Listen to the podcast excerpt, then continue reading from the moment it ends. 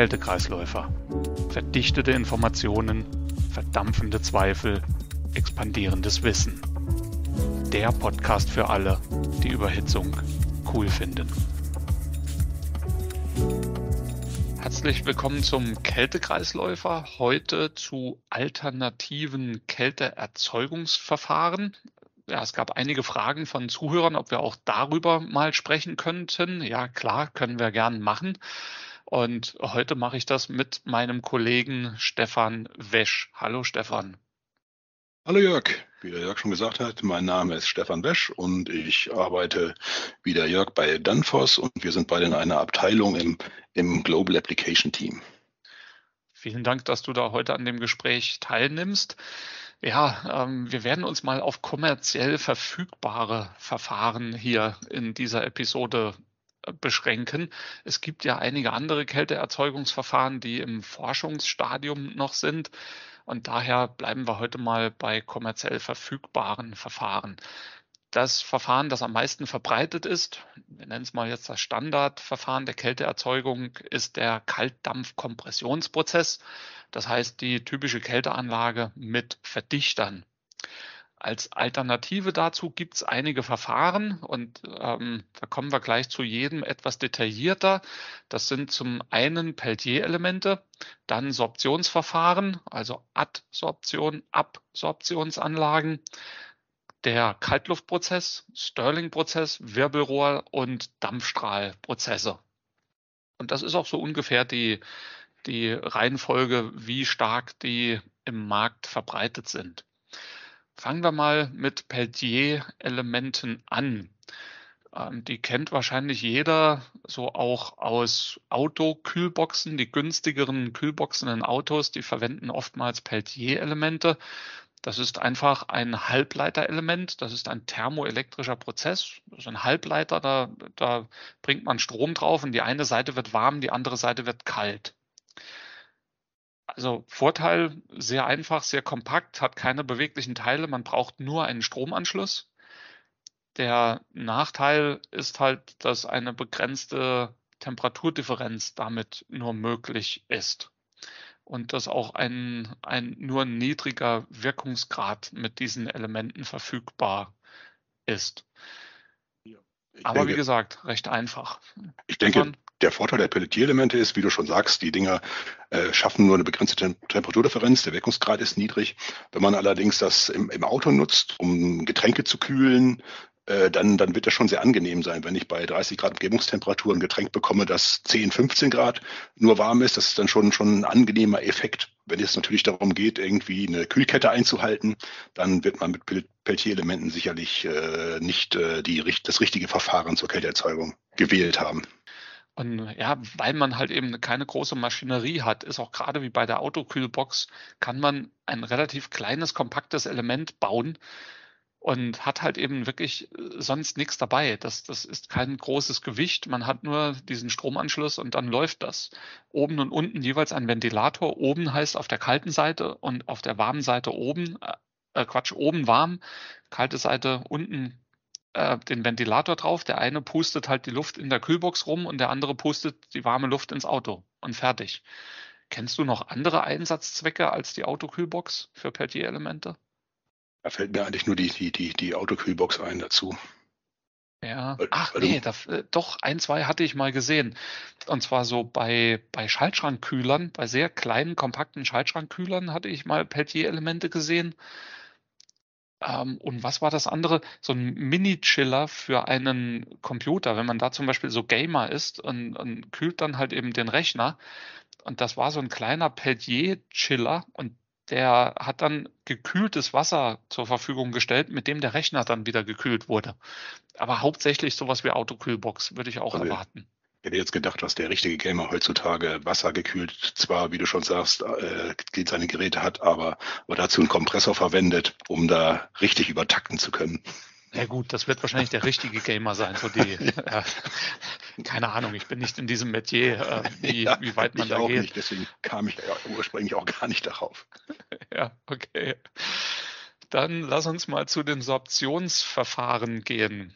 Also wie erwähnt, gibt es da Ab- und AD, also AB-Sorption und AD, Anton Bertha und Anton Dora. Ähm, und was da passiert, ist, dass ein Kältemittel entweder in einem flüssigen Medium aufgenommen wird, das ist das AB, also Absorption. Da wird das Kältemittel in einem flüssigen Medium aufgenommen. Oder das Kältemittel wird an einen Feststoff gebunden. Das ist die AD-Sorption. Bei beiden ist es halt so, dass man ein Kältemittel hat, das auch verdampft in einem Verdampfer, wie man das eigentlich althergebracht kennt.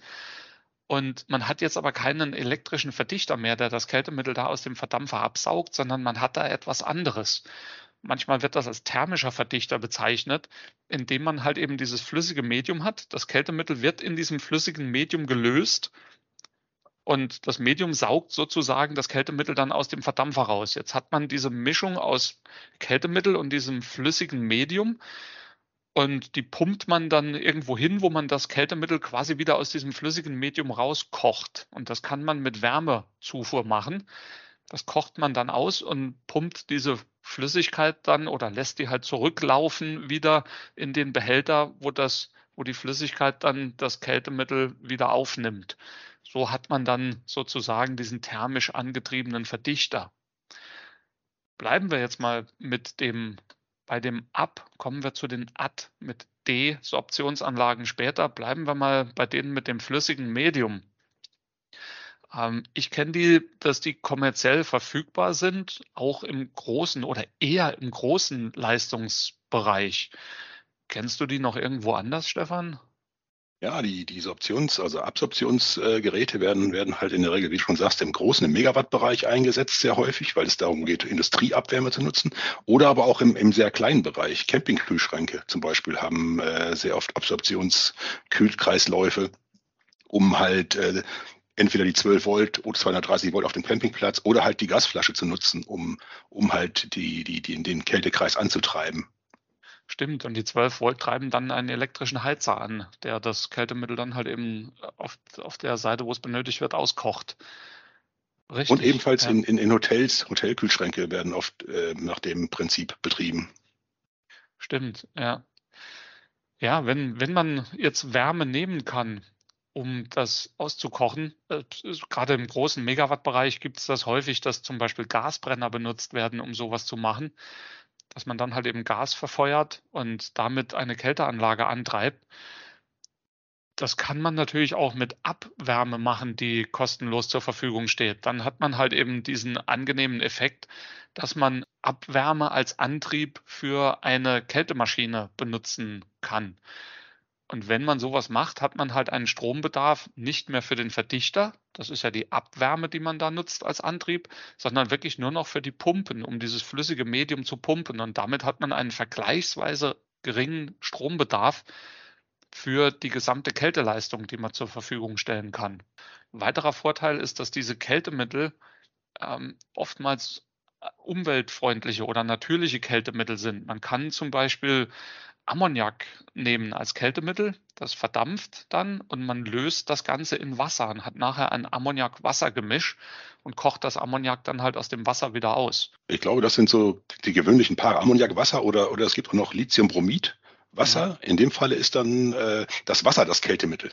Heißt, die, die äh, Kühlung äh, erfolgt im, in der Regel halt über dem Gefrierpunkt, weil Wasser eingesetzt wird.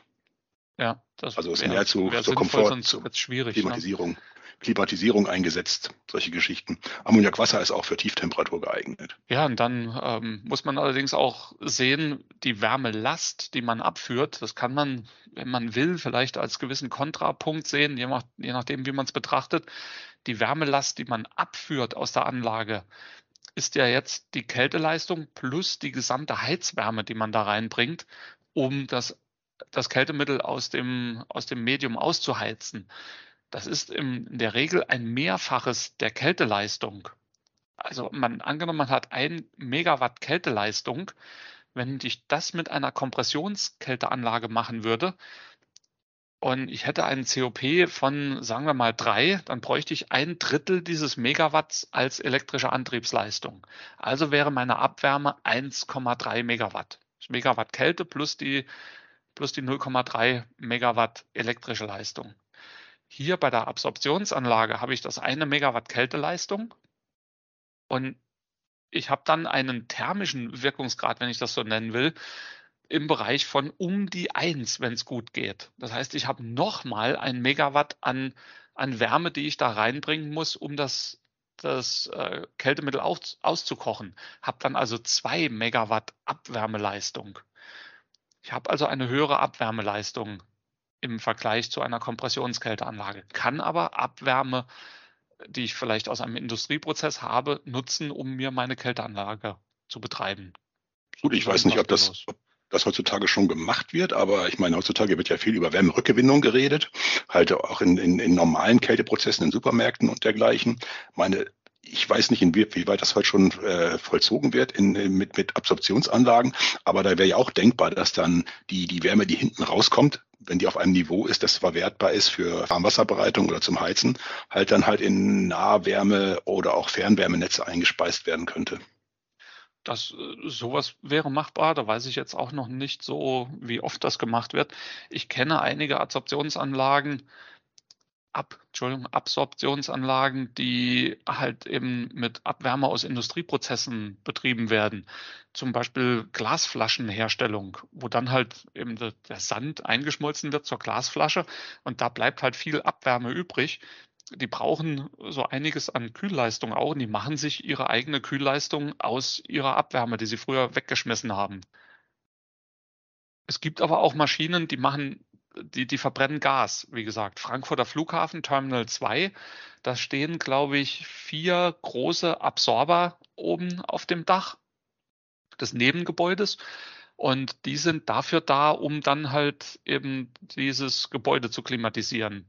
Und ähm, die Gasbrenner machen übrigens im Winter, wo man nicht so viel Kälteleistung braucht, äh, laufen die weiter und produzieren halt eben Wärme für umliegende Gemeinden ja, du hattest eine gewisse Temperaturbegrenzung schon genannt, dass da, ähm, wenn Lithiumbromid verwendet wird, das Wasser ist das Kältemittel. Es kann aber auch vorkommen, dass wenn man andere Kombinationen verwendet oder auch Lithiumbromid, dass da eine Auskristallisierung passiert, je nachdem, welche Temperaturen man fährt. Wenn man also zu hohe Mischungen fährt, dann kann es sein, dass da eine Auskristallisierung passiert und da muss man halt eben auch drauf achten. Und ich finde, man braucht halt das Know-how, äh, wie so eine Anlage gebaut ist und wie die betrieben wird. Man braucht also besondere Kenntnisse. Gehen wir doch mal zu denen, die das Kältemittel an Feststoff binden, also Adsorptionsanlagen, AD. Ähm, das funktioniert dann halt eben so, dass man einen Feststoff hat. Äh, das ist so, so kristallines äh, Material. Das können Zeolite zum Beispiel sein. Und da setzt sich dann halt eben das Kältemittel an diesen Feststoff dran. Und das funktioniert so lange, bis dieser Feststoff gesättigt ist. Dann nimmt er halt kein Kältemittel mehr auf. Deshalb hat man im Schnitt zwei Behälter. Dann geht man hin und schaltet auf den zweiten Behälter um, dass der weiterhin Kältemittel aufnimmt und den ersten Behälter heizt man dann auch wieder, um das Kältemittel von diesem Feststoff wieder zu lösen. Funktioniert also ähnlich wie beim Flüssigen, nur halt diesmal mit Feststoffen. Also man hat das also auch als thermisch angetriebene Maschine. Man nimmt Wärme, um halt diesen Feststoff zu regenerieren und, und dann wieder einsetzen zu können als saugenden Teil des Verdichters, der dann die dieses Kältemittel aus dem Verdampfer wieder saugt. Die Verflüssigung nachher passiert auch wieder konventionell. Man, wenn man das Kältemittel da gelöst hat mit der Wärme, schickt man es in einen Verflüssiger, ist verflüssigt und wird dann über ein Expansionsorgan wieder zum, Verdicht, äh, zum Verdampfer geschickt. Kommerziell verfügbar kenne ich die im Bereich bis 200, 300 kW pro Anlage. Man kann die natürlich auch kaskadieren, zum Beispiel als Kaltwassersätze oder thermisch angetriebene Wärmepumpe. Kennst du da sonst irgendwo noch was?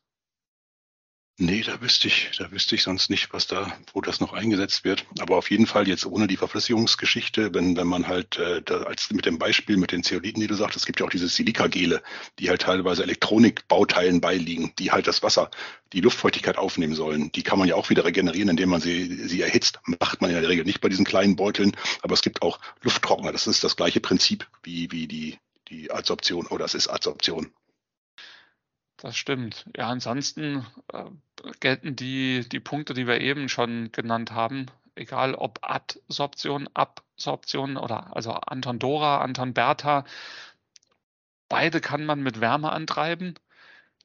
Ähm, beide nutzen umweltfreundliche Kältemittel, denn ähm, auch da, du hattest das auch schon erwähnt, ist das Kältemittel dann oftmals Wasser, das an ein Silikagel oder an ein Zeolit gebunden wird und ähm, die Wärmelasten sind halt eben höher als bei Kompressionskälteanlagen, die man abführen muss, weil man halt eben die, die Wärme als Antrieb benutzt und keinen Strom als Antrieb benutzt. Temperaturbegrenzung kann passieren, Wasser einfrieren. Ja, ähm, noch irgendein Punkt, den wir nennen sollten denke nicht, Ach. aber der große Vorteil bei, bei Ad- und auch Absorption ist sicherlich, dass man halt Abwärme nutzen kann, um, um halt den, den Prozess äh, zu betreiben. Also gerade auch als Wärmepumpen gibt es diese, diese Maschinen, die halt an Feststoff binden, dass die halt als wärmebetriebene Wärmepumpen eingesetzt werden. Und das gibt natürlich auch die Möglichkeit, dass man einen Gasbrenner hat und heizt mit dem Gasbrenner diesen Kälteprozess. Man heizt also nicht mehr direkt das Wasser für die Heizung, sondern heizt diesen Kälteprozess und kann dann aus der gleichen Menge Gas mehr Wärme rausholen. Zum einen die Wärme, die man über Gas sowieso reinsteckt und zum anderen zusätzlich noch die, die Wärme, die man aus dem Kälteprozess holt. So viel zur Kälteerzeugung mittels Peltier-Elementen sowie den beiden Sorptionsverfahren Adsorption und Absorption. Im nächsten Teil wird es dann um das Kaltluftverfahren gehen, das Wirbelrohr und die Strahlprozesse. Sollte jemand Anregungen haben, Fragen haben oder mitmachen wollen beim Kältekreisläufer, herzlich gern. Bitte eine Mail schreiben an kaltekreislaufer@ danfoss.com. Also wie der Kältekreisläufer, nur halt eben ohne die E-Pünktchen jeweils. Kaltekreislaufer at danfoss.com. Herzlichen Dank und bis zum nächsten Mal. Immer unterkühlt entspannen. Danke.